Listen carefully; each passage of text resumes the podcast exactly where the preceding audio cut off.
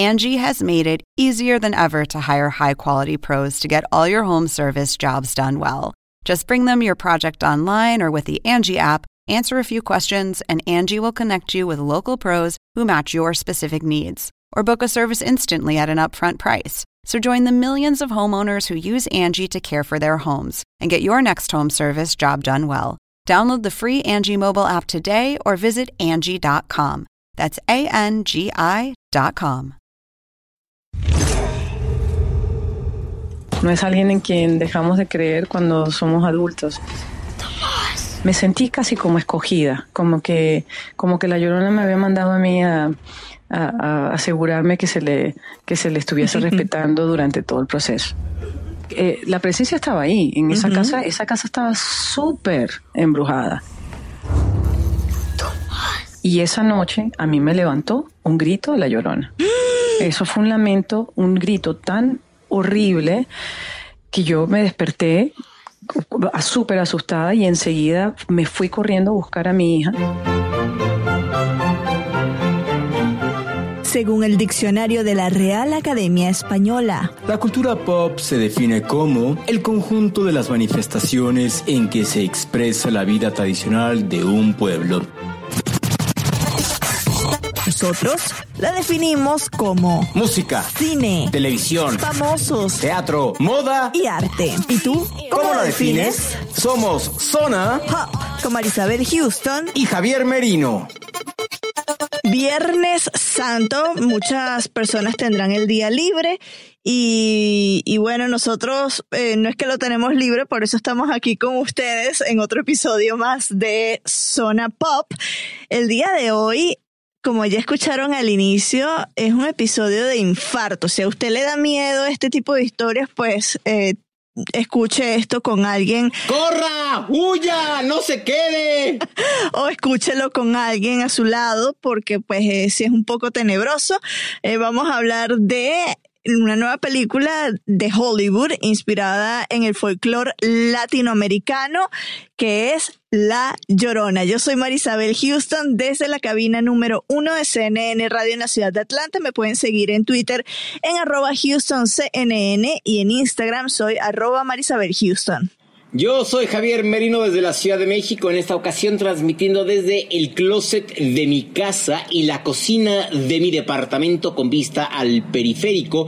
Mi cuenta en Twitter es arroba merinoCNN y en Instagram me encuentran como Javito73.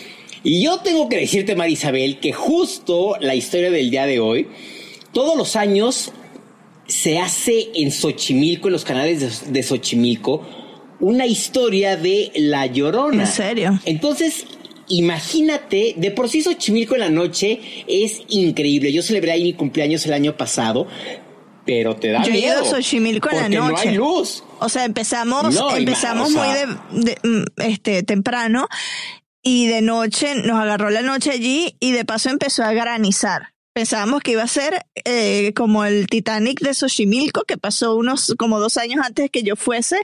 Tenía el temor que se iba a hundir la, este, ¿cómo es que le dicen? La trajinera. Sí, es un lugar horripilante en las noches. Imagino que te cuenten esa historia, madre de Dios. Y entonces imagínate ver la historia de la llorona y ver después regresar al embarcadero del que zarpaste. Entonces, yo nunca lo he hecho. Eh, de hecho, nadie de mis amigos y amigas hemos dicho así de que, ay, vamos a verlo como que y nos da miedo ir a ver la historia de la llorona en la noche, ¿no? Pero a ver, ¿qué fue lo que platicaste? ¿Con quién platicaste? Bueno, eh, conversamos con Michael Chávez, que él es el director de esta cinta. Eh, también está trabajando en El Conjuro 3, entonces ya vemos la, la pasión que tiene por películas de terror. Eh, esta es su, este es su debut, digamos, en, en películas de largometraje. Eh, nos habló sobre por qué se inspiró en una sabes, en una leyenda latinoamericana para traerla a Hollywood. Bastante interesante la entrevista y conversamos con la actriz venezolana Patricia Velázquez, que es una de las tres protagonistas. Muchos, guapísima. muchos de ustedes la recordarán por La momia, que también es una película de Hollywood, y ella nos cuenta algo que yo te confieso, yo esa noche que ella me contó esto, yo no pude dormir porque yo pensaba que se me iba a aparecer la llorona, porque a ella se le apareció la llorona la noche antes de ir a grabar y no los cuenta. ¿Y, e, ¿Y, ella es la llorona? No, ella no es la llorona, ella es... Ah, ok. Eh, es que no quiero dar muchos detalles, lo van a escuchar de lo que ella dice en la entrevista, pero nos cuenta eh, cuál es su ritual para prepararse antes de interpretar un papel y en este ritual en específico que hizo para La Llorona, en la noche ella está clara que se le apareció La Llorona. Entonces lo van a escuchar. Vamos a comenzar con Michael Chávez y no se pierdan la parte en la que nos dice que la casa en donde grabaron estaba embrujada. Trisha, I'm very sorry about your loss. It's your fault! I can't even imagine how you must feel. Your children I'm Latin American. Soy latinoamericana de Venezuela y crecí escuchando la leyenda de La Llorona. La Llorona, you know, uh, legend. And when I saw the y cuando vi el tráiler de esta película me dejó la piel gallina y me recordó mi infancia y pensé en las tantas veces que mis tías, mis tíos, mi abuela nos contó la historia. And my uncles and my grandmother told us the story. ¿Cómo fue para ti escucharla por primera vez y hacerla una película? Um, uh, ha sido genial, toda la experiencia ha sido espectacular. Crecí en Los Ángeles, así que he escuchado de la leyenda. Era una de esas historias que me la contaron mis amigos, ¿sabes? Cuando tratas de asustar a todo el mundo y es la historia. Um, y quizá no puedo recordar las otras historias excepto La Llorona. Eh, y creo que la razón es porque es tan tenebrosa y trágica y la idea de una madre que mató a sus hijos es muy angustiante. Y probablemente esa es una de las razones por las que aún me recuerdo de ella. Una de las mejores partes es que hemos presentado la película en varias oportunidades. Y una de las cosas que todos me dicen, como los latinos, que cuando ven la cinta, Cuando les preguntamos, luego ellos nos dicen finalmente, finalmente alguien lleva a la llorona a la gran pantalla.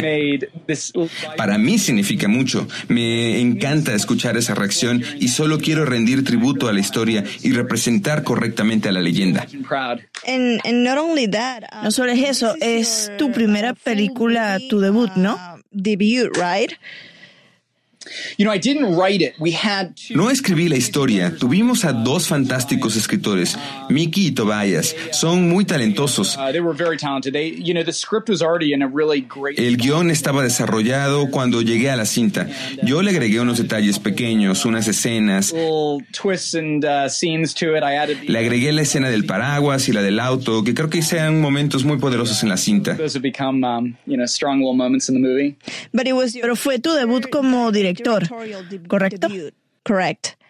Con correcto. Antes de esto estaba haciendo comerciales y videos musicales. Y realizaste la película con uno de tus héroes personales que en esta cinta funge como productor, James Wan. Y él no es un extraño en el mundo del cine de terror. Um, horror films.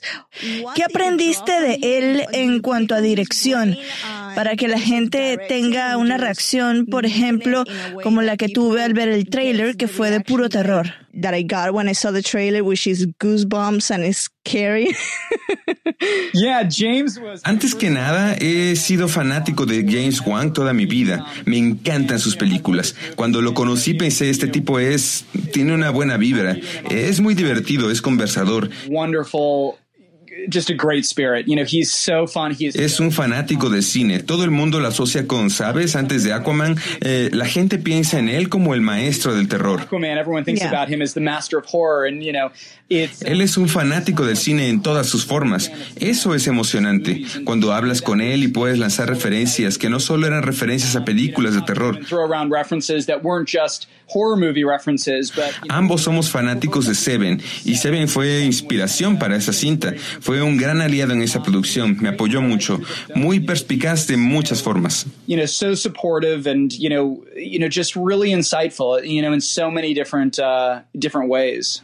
You know that something that caught my attention when I was Algo que me llamó la atención cuando leía las notas de producción es que le pediste a varias personas que te contaran la leyenda you the story of La Llorona and each story was different y cada historia es diferente. Algo que pasa mucho en Latinoamérica es que cada persona que cuenta la leyenda le agrega su propia, digamos, sazón. ¿Qué tomaste de esas historias e incorporaste? Y bueno, sé que no en el guion porque no lo escribiste, pero en la dirección, quizá en la manera en que se grabó o en la manera en cómo le pediste a los actores interpretar su personaje. ¿Qué fue eso que te llamó la atención y debías incorporarlo en la cinta? Um, perform their lines. What what it was that particular thing that caught your attention when hearing the story that you said, okay, and that's a note that I have to make to myself and incorporate it in the movie. Fue un poco complicado porque yo quería rendirle tributo a la cinta y mi intención al involucrarme era, yo quiero que esta sea la versión definitiva de La Llorona. of La Llorona, and the more people Y mientras hablas con la gente, obtienes más variaciones de la historia. the variations of it. There's you know some people were Una de las cosas que me dijeron, pero que no está en la cinta, es que ella se convertía en un caballo, o que era un monstruo con forma de caballo, o una mujer con cara de caballo. Y algunas personas decían que ella no perseguía niños, sino a esposos infieles. Ah, mientras más ahondas en el tema, más variaciones de la leyenda encuentras, y eso fue aterrador. Yo pensaba, hay demasiadas versiones, ¿cuál es la mejor?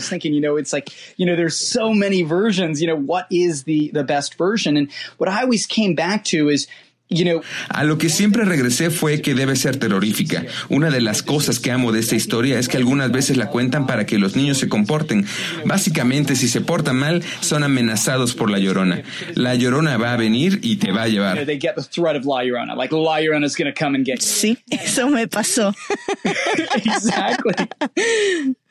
it's uh, it's so funny. I've literally tried. using- Literalmente traté de usar eso con mis hijos de 2 y 5 años. Ambos vinieron al set y conocieron a Marisol, quien interpreta a La Llorona, y les he dicho, La Llorona va a llevarte. like La Llorona's going to come and get you. And Y ellos me dicen, "Mm, en realidad no, porque ya conocen a Marisol y ella es muy dulce.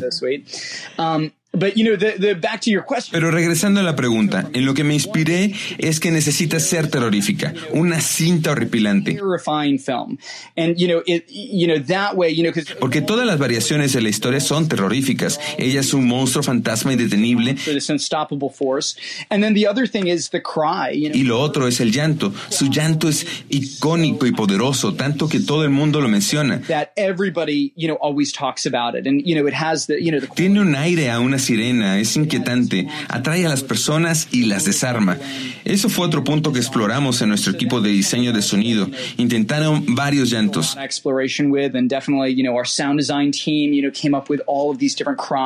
Marisol hace la mayoría de los llantos, pero los mezclamos todos junto a otras voces, así que el llanto tiene como metamorfosis, algo que me emocionó. um, you know almost like a shape shifting quality to the cry, which um, you know is something I was really excited about. Makes it more terrifying. Lo hace más terrorífico. ¿Cuál es el mayor desafío de hacer una película de terror? Y no este en específico, pero sino en general. But in general. You know, in general, I think.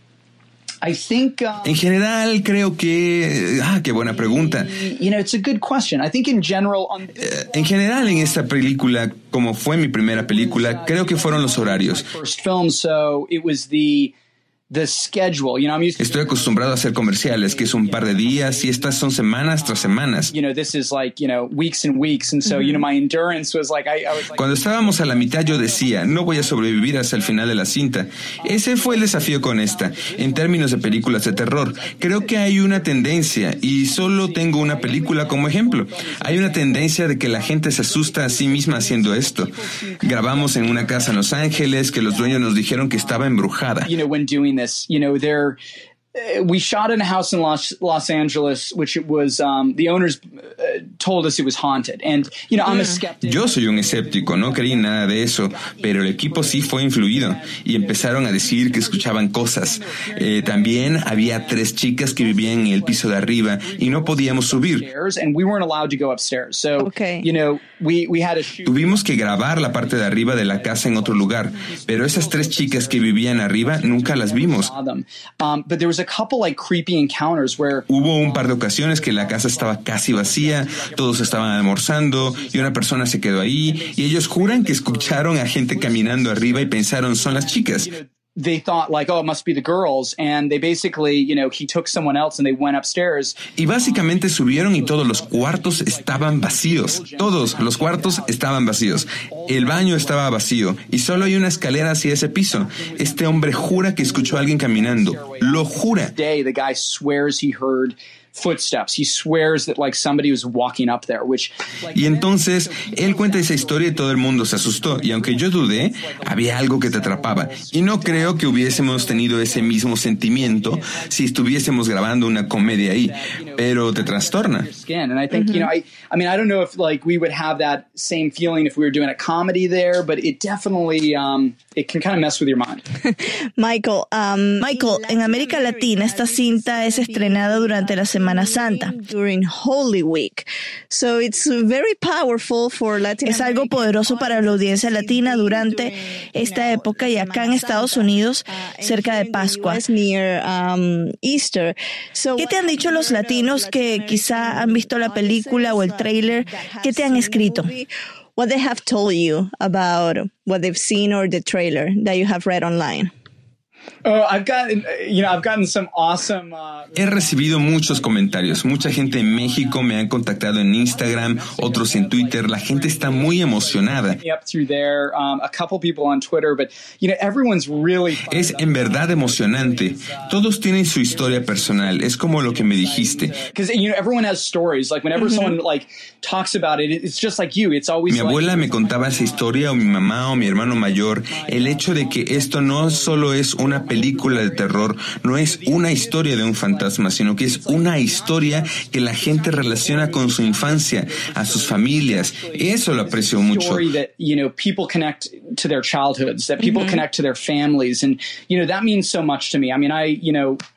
Amo mucho a mi familia y siempre pienso que en esta carrera tienes que estar apartado de tu familia y eso te hace pensar en lo que es importante. Hice esta cinta para ellos y para los que crecieron con la leyenda.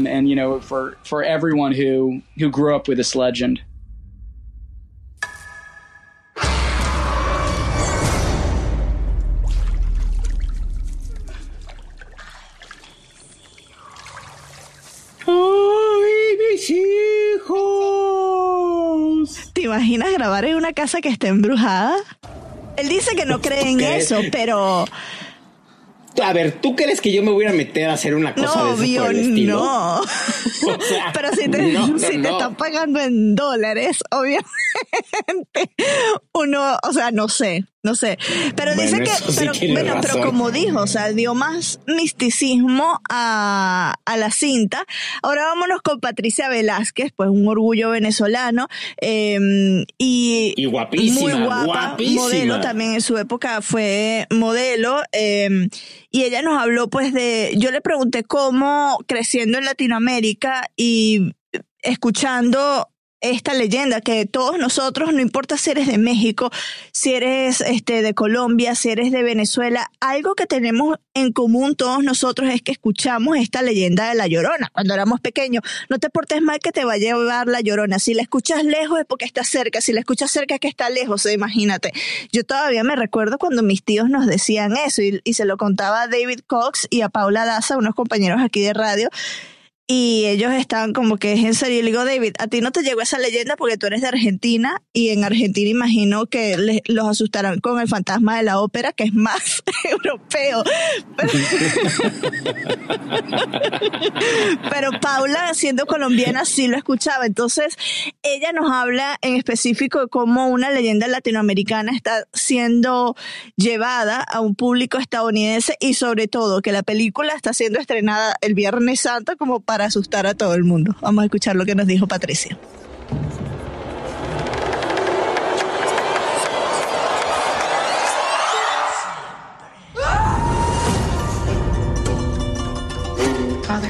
Oye, estoy bastante emocionada de tenerte acá como venezolana, pues eh, siempre te he admirado mucho y ver que estás en una película que para nosotros, los venezolanos que crecimos escuchando esta leyenda, es como interesante, ¿no? Sí, sí, bueno, yo creo que para todos los latinos, ¿no? Que, es una es una, una leyenda que, que tiene diferentes orígenes, pero pero que a la, a la, a la hora de la verdad tenía el, la misma, eh, el, mismo, el, el, mismo objetivo. Y lo interesante de La Llorona es que, bueno, ella no, no es alguien en quien dejamos de creer cuando somos adultos. Ella nos acompaña y va, y yo creo que también es lo bueno de esta película que, que se basa en la historia de La Llorona, pero es una historia de una, en, en, los, en 1970 y es una familia en los Estados Unidos. y, eh, y también es un placer para mí hablar contigo, que eres venezolana. Muchísimas gracias. Por favor. Patricia, ¿cómo tú llegaste al proyecto?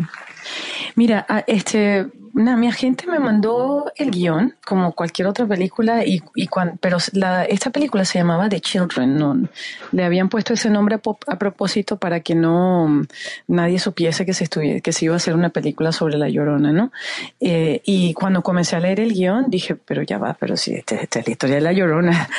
Ah, y a medida que empecé a leerla, me llamó la atención. Primero, mi personaje me, me pareció un personaje con el que yo me podía identificar. Este, y segundo, me encantó que la película se estaba, estaba escrita con mucho respeto por la leyenda original de La Llorona, que bueno, que, y, y, en cierta manera, bueno, ahí ya me enamoré del guion, me enamoré del proyecto. No sabía que era una película que iba a ser así tan grande ni nada, simplemente, bueno, mm, me llegó como con cualquier otra película.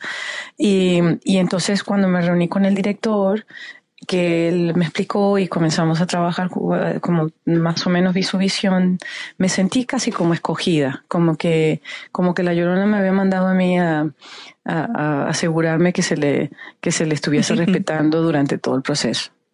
Ayer estaba hablando con Michael también que nos dieron la oportunidad de conversar con él sobre la cinta y él me dijo que entrevistó a una diversidad de personas para escuchar eh, sus puntos de vista de, de, la leyenda de La Llorona y, y algo que le llamó la atención me dice es que cada persona tenía como que un cuento distinto, pero todos sí. eh, ¿sabes? Concordaban en que era una mujer que estaba llorando por sus hijos. Sí. ¿Qué, qué es lo que recuerdas, por ejemplo, de, de lo que escuchaste tú creciendo en Venezuela de la leyenda? Bueno, es que yo, o sea, yo crecí, yo crecí primero en, en, Francia y después crecí en México. La, mi edad, o sea, yo llegué a, Francia, a México, no me acuerdo exactamente, pero más o menos como a los cinco años. Uh -huh. Y estuvimos ahí cinco años. Entonces, la primera vez que yo escuché La Llorona fue en México, en Páscuaro. Uh -huh. eh, y, y, y, la historia que, que a mí me contaban desde muy chiquita era la historia de la mujer que bueno, que, que vivía en, en, en, un pueblo y que se enamoró de un noble que, que vino de otro pueblo. Tuvieron dos hijos y, y lo encontró en, en las en, ella lo encontró a él en los brazos de otra mujer y se, en su desesperación y rabia le hizo daño con lo que él más quería, que ahogó a los niños uh -huh. en el río y cuando se despertó y se dio cuenta de lo que había hecho, de su rabia, bueno, trató de ahogarse a ella misma y pasa, y entonces está destinada a pasar todo el resto de sus vidas este, deambulando, buscando a los hijos de otros eh, para ver si puede recuperar a los suyos. Y esa es la historia que a mí me asust con la que me asustaron. Yo me acuerdo cuando estábamos en Páscuaro, a mí me decían, you know, métete porque va a salir la llorona. Y yo uh -huh. creo que todos la escuchábamos, por lo menos, o, o, o la, hubo gente que la tocó, que la ha visto. Eh, y ahí, you know, es, un, es una leyenda que está muy eh, dentro de nosotros. Y ya cuando me recuerdo, cuando fuimos a Venezuela, la historia la leyenda seguía uh -huh. y el miedo seguía. Entonces, este, es, es bien, yo creo que uh, me pongo a pensar mucho, ¿qué significa tanto esta historia tan importante, esta leyenda tan importante en la cual todos todos creemos, o sea, así ya seas una persona mayor, uno sigue creyendo en la llorona.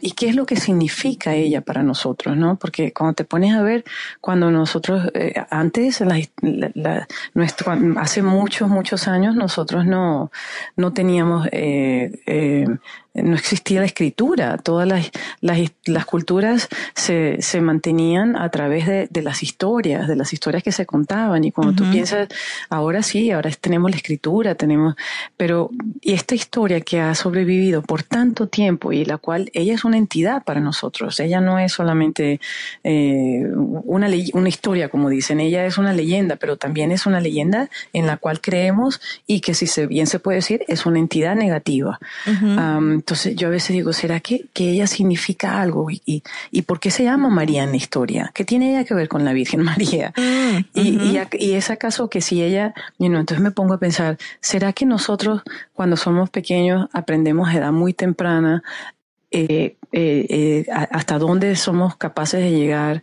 a medida que vamos creciendo cuando tenemos rabia, cuando tenemos odio, cuando tenemos inseguridades, cuando tenemos miedo. Y en ese proceso de crecimiento matamos a nuestro, a nuestro yo chiquito. Al, al, en, la, historia original, de eso sí yo me acuerdo, era un niño y una niña.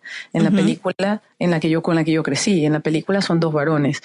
Y yo digo, ¿será que a lo mejor se, el, la la conclusión de esta historia es que no, no, no, hasta dónde somos capaces de llegar y cómo tratamos el resto de nuestras vidas de recuperar este, niño y esta niña que llevamos dentro. Puede ser que sea. Sí, nunca lo había pensado y tiene mucho sentido eh, esa interpretación. Algo que yo he visto es que pues nosotros los latinoamericanos nos parecemos en, cosas en muchas cosas, pero tenemos otras cosas que nos diferencian. Sin embargo, esta leyenda parece ser cierta para muchos países o parece tener el mismo, la misma historia para muchos países y nos sentimos identificados todos cuando nos dicen la llorona, uno, ay, qué miedo. Yo me recuerdo cuando estaba creciendo y nos decían nuestros tíos, mis tíos, mis tías, la llorona, si se van a portar mal, viene la llorona, cuando está cerca es cuando está lejos, o sea, todo eso, ¿no? Y, y le decía a Michael ayer que a, mí como latina se me puso la piel de gallina cuando vi el trailer y yo dije, ay, qué miedo.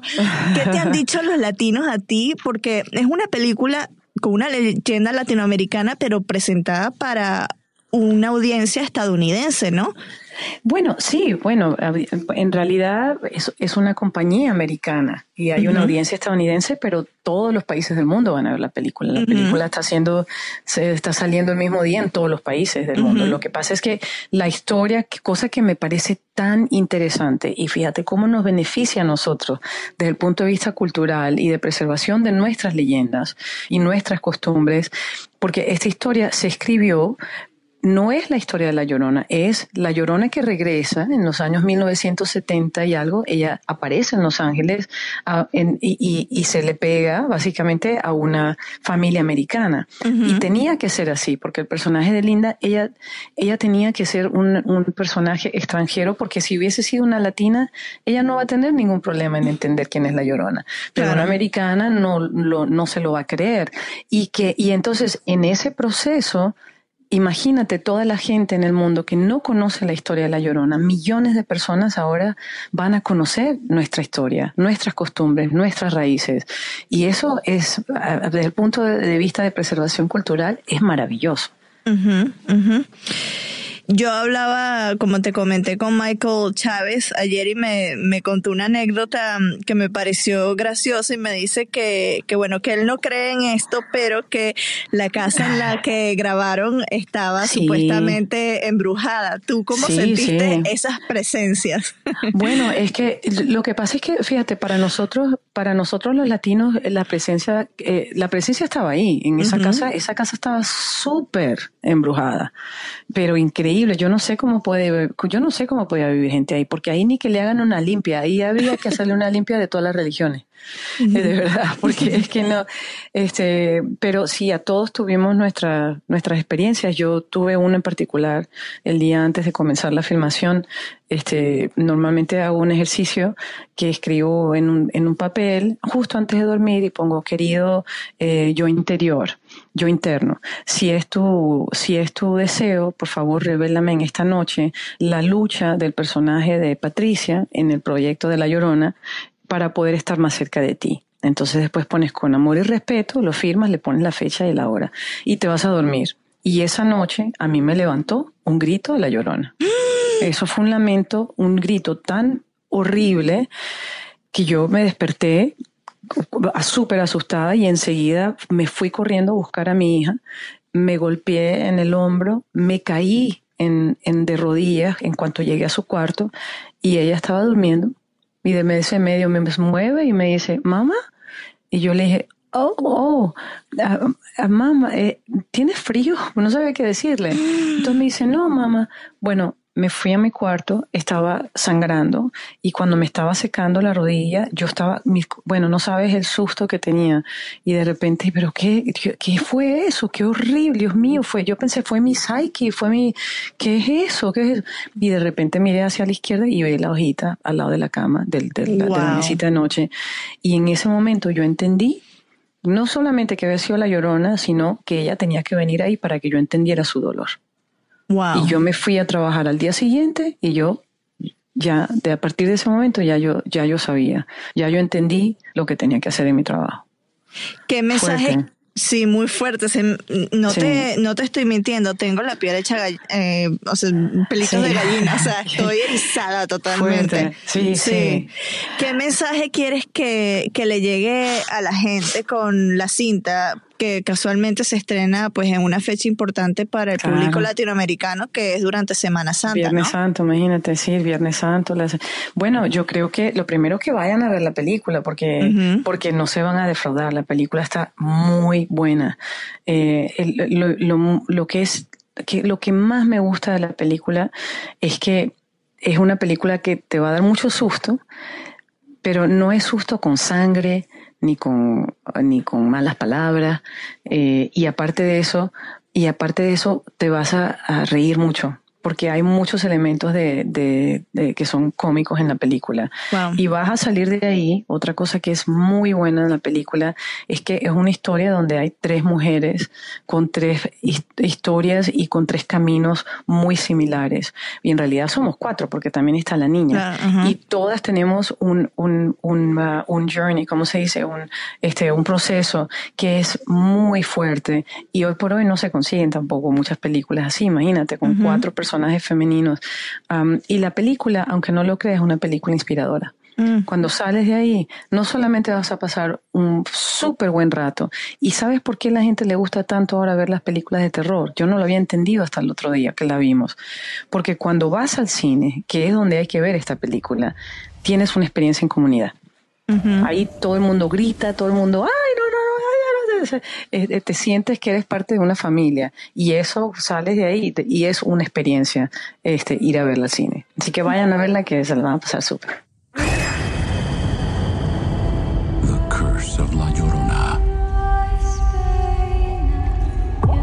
Yo no sé qué tan cierto, qué tan para hacer publicidad de alguna película, siempre en cualquier película de terror, cuentan historias de, ay, de repente se nos apagaron las, las luces o de repente ah, desapareció tal actor. O sea, sí me explico, quién sabe hasta qué punto sea verdad o hasta qué punto lo estén haciendo como publicidad para la es algo que me dijo Sebastián, eh, Sebastián Jiménez, nuestro editor del sitio, este colombiano, gran amigo de la casa, cuando le conté lo de Patricia Velázquez, me dice, ay, pero ¿será cierto? Porque muchos de ellos lo dicen por, a ver, por crear el morbo y que la gente lo vaya a ver. Mira, yo prefiero, o sea, yo los dejo tranquilos si quieren ser que sea, si quieren asustar, pero con tal de que no vengan a mí a jalarme las patas en la noche, todo bien. Yo no voy a poner en duda nada. Desde la Ciudad de México, yo soy Javier Merino. Mi cuenta en Twitter es MerinoCNN y en Instagram me encuentran como Javito73. ¿Cuáles son las tuyas? Yo soy Marisabel Houston desde la cabina número uno de CNN Radio en la ciudad de Atlanta. Me pueden seguir en Twitter en arroba HoustonCNN y en Instagram soy arroba Marisabel Houston.